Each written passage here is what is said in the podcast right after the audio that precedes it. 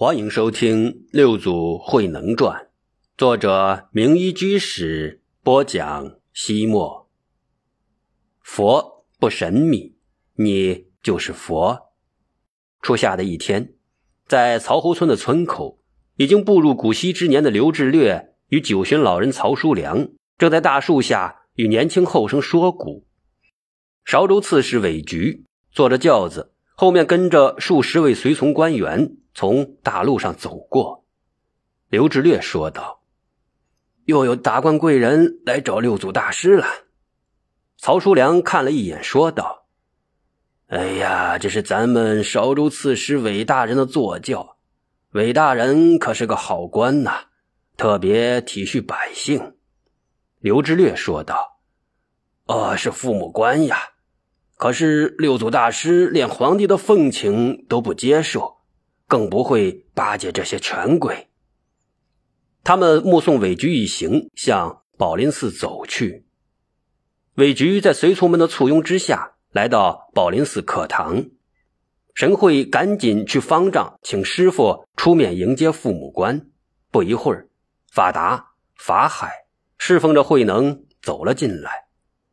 韦局起身合十鞠躬：“呃，大师。”慧能还礼说道：“韦大人光临敝寺，有失远迎。”韦局说道：“下官不敢惊动大师法驾，所以未经通报，冒昧前来。”慧能示意说道：“呃，韦大人请坐，神会勘察。”入座之后，慧能说道：“韦大人公务繁忙。”怎么有闲暇到曹溪来呀？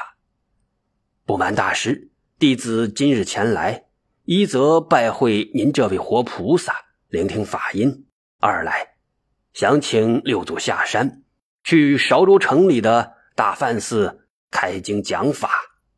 法海插言说：“韦大人有所不知，我师父年事已高，近日有多不适，恐鞍马劳顿，有碍法体。”这，韦局看看慧能，接着说：“大师贵体欠安，婉拒皇上召请之事，下官也曾耳闻。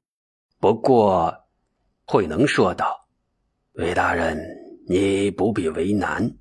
若是与佛法有不明之处，就请提出来。贫僧尽己所能，与大人共同探讨。’”韦菊说道：“下官若为自己一人，怎敢打扰大师清修？是大梵寺僧众及韶州百姓托下官前来。算了，大师法体要紧，我等改期再。”慧能打断他的话：“韦大人，大梵寺僧众与韶州百姓怎么了？”韦局说道。下官是受韶州城内外信众之托前来请大师说法的，大梵寺里已经聚集了各地的僧俗一千多人。慧能马上说道：“你怎么不早说呀？法达，你替我准备一下行装，明天一早，啊，不，不是明天，而是现在，走，马上去韶州。”韦局赶紧制止道：“呃，连夜赶路，太过劳累啊，大师，早晚不差这半天。”慧能说道：“生命在于呼吸之间，我们还是抓住当下。再说，一千名信众的一天时光，就相当于一个人的三年呢。别说了，走吧。”六祖慧能当天赶到韶州大梵寺的时候，已是入夜时分。大梵寺内僧俗众多，挤得水泄不通。大殿前搭起了高高的讲经宝坛，韦局等三十多位官员也来到这里，和僧俗信众一起肃穆地站在了宝坛的面前。突然，钟鼓齐鸣，大梵寺的法师高声唱道。恭请上会下能大师。慧能身披大红祖衣，神采奕奕，一步步登上了铺着厚厚绒毯的宝坛。坛下众人屏息合掌，恭敬肃立，气氛庄严。维纳见慧能坐定，轻轻一敲引磬，领着众人礼拜下去。南无六祖大师。慧能向全场僧俗合十致意，他身上的袈裟闪烁着五彩的光芒。众人惊讶之时，慧能那晨钟一样的声音已经在全场回荡。各位善知识，人的本性原本是洁净无瑕、无污无染的，只要能将这种本性显发出来，就可以直接成佛。这种清净本性，你们大家都有。只因为你们心里迷惑，不能自悟，以致流转生死，不得解脱。台下听众听到自己都有佛性，明心见性即可成佛，感到新鲜又兴奋，注意力更加的集中了。慧能继续的说道：“现在我为大家讲解摩诃般若波罗蜜佛法，也就是。”大智慧到彼岸的佛法，六祖慧能略微一顿，口吐妙语。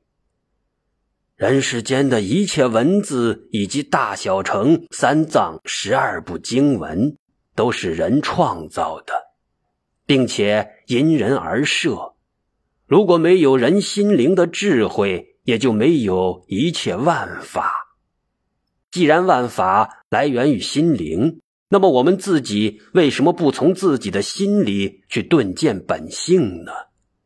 因此，世界上的一切善法也都在人的本性之中，不必外求。诸位，佛和众生原本没有差别，关键在悟与不悟。如果自性迷，便是众生；如果自性悟，众生。就是佛，所以说，只要你们的心对世间的一切事物能够做到不拘泥、不执着，无所谓取，也无所谓舍，那就能够明心见性，得道成佛了。众人从未听过这种深入浅出、明明白白的佛法，各自心领神会，寂静且精。他们欢喜顶礼，何时拜谢？慧能接着说道：“佛并不神秘，可以这样说，你们各位的慈悲心就是观音菩萨；舍离贪念，广行布施，就是大势至菩萨；能够净化自心，就是释迦牟尼佛；公平正直，就是。”阿弥陀佛！听众情绪更加振奋。慧能扫视了一下全场，说道：“今天来听法的，大都是居士信众。我要郑重的告诉大家，学习佛法、觉悟禅要，在家也行，并不一定非要出家。身在家中，真心修行，照样可以明心见性。”成就佛道。韦局核实礼拜之后问道：“大师，我等在家里如何修行？希望你详细指教。”慧能说道：“我为大家说首无相偈，只要照此修行，就像和佛天天在一起一样。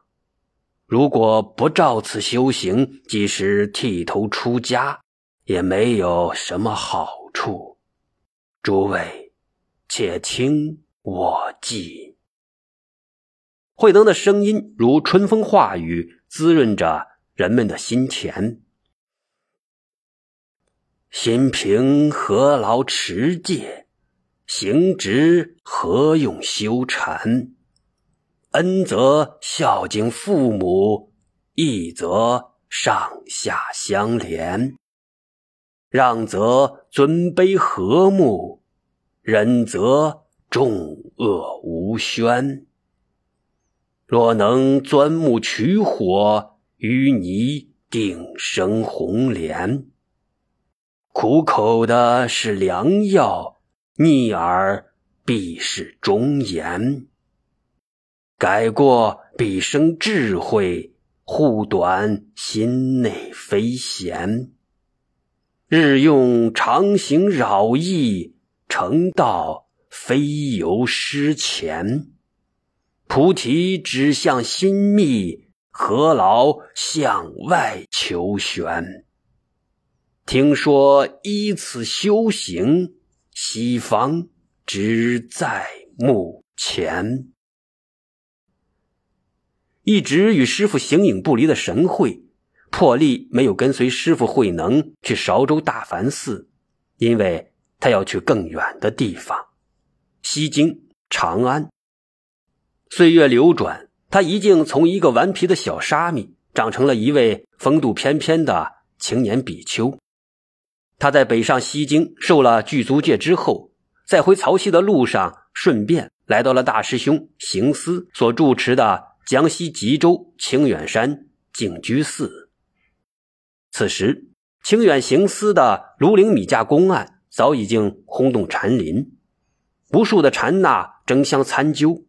在禅宗史上，这一公案影响极大，至今仍常有禅者参究。行思以他宏深的悟境、精妙的禅法，终成一代大宗师。因此，历史上曾经有人将他立为禅宗七祖。当年小神会到达曹溪之时，行思早已经离开，所以并不认识他。行思询问道：“你从哪里来？”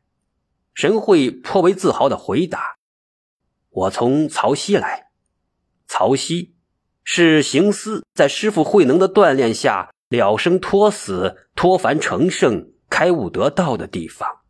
曹溪是天下禅僧心目中的圣地。行思不仅抬起头看了看这个青年比丘一眼。曹溪是禅的故乡，禅的乳源，从那里来的禅僧应该浑身浸透了禅的滋润吧。因此，行思问道：“带了些什么东西来呢？”神会当然知道，师兄问的不是礼物，而是像当初六祖问他的一样，像见到自性了吗？本来自性无形无相，如何表示？于是神会站立起来，抖了抖身体，表示没有什么东西。然而行思并不认可，笑着说道：“还是带着砖块瓦砾呢。”本来自性了无一物，神会之所以抖动身体，是因为他还认为有个自性在，而这在行思看来就是破烂，就是垃圾。就是砖头瓦块。神会冰雪聪明，立刻明白了自己是灵龟拽尾，虽然掩盖了爬行的踪迹，却将尾巴来回拖动的印记留了下来。他毕竟年轻，又是性情中人，时时刻刻不忘争强好胜。于是他立刻反问道：“难道大和尚，你这里有真金给人吗？”神会是在以真金。比喻佛法，然而，若是将佛法当成固定的、具体的、有形的东西，就谬之千里了。因为佛所说的教法是水灵灵、活泼泼的，而且是随机的，随众生的机根而方便设教，所以有无量的法门。佛是大医王，会根据每个病人的不同病情、不同体质。开出不同的药方，同时佛法没有分别，更没有高贵低贱。佛法是因病施药，只要对症，一根草就是最好的良药。因此，行思举重若轻，轻轻的说道：“假如有，你要放在什么地方呢？”是啊，金屑虽贵，入目成意；佛法虽妙。执着成病，由此神会知道了禅海的深邃玄妙、波澜壮阔，他重回到曹溪之后，认真阅读大藏经，曾提出了六个重大的问题，向师傅请教。在六祖慧能的点化之下，他终于融会贯通，彻底觉悟了。